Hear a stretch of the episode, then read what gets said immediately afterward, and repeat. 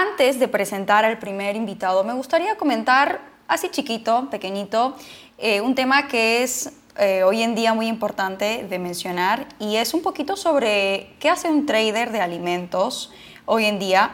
Creo que es interesante hoy tocar esto porque en medio de la crisis climática, social, económica, inflacionaria, de tanta crisis, hay muchas oportunidades.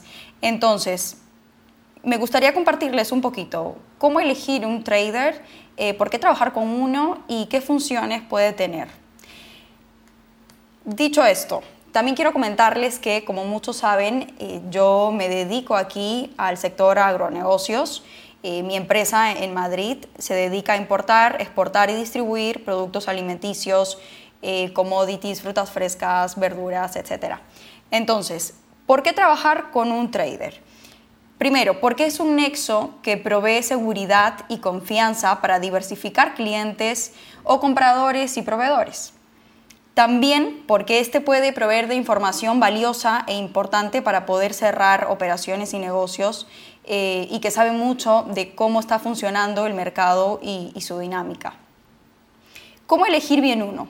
Bueno, a ver, desde mi punto de vista y mi experiencia, creo que para elegir un buen trader, eh, hay que ser muy selectivo y hay que valorar mucho la experiencia de este, esta persona que, vaya eh, que vaya, digamos, de autónomo o a lo mejor una empresa, ¿no? que tenga referencias, que haya otras personas, otras empresas que hayan trabajado con este trader y que haya funcionado todo bien, ¿no? que se haya cumplido eh, el trato y que, digamos, a ver, en términos de alimentación, que haya sido un éxito, que haya llegado los alimentos como tenían que llegar para evitar luego problemas, ¿no? Y luego también hay algunos casos de estafa, pues hay que evitarlos y para eso hay que ser muy selectivos.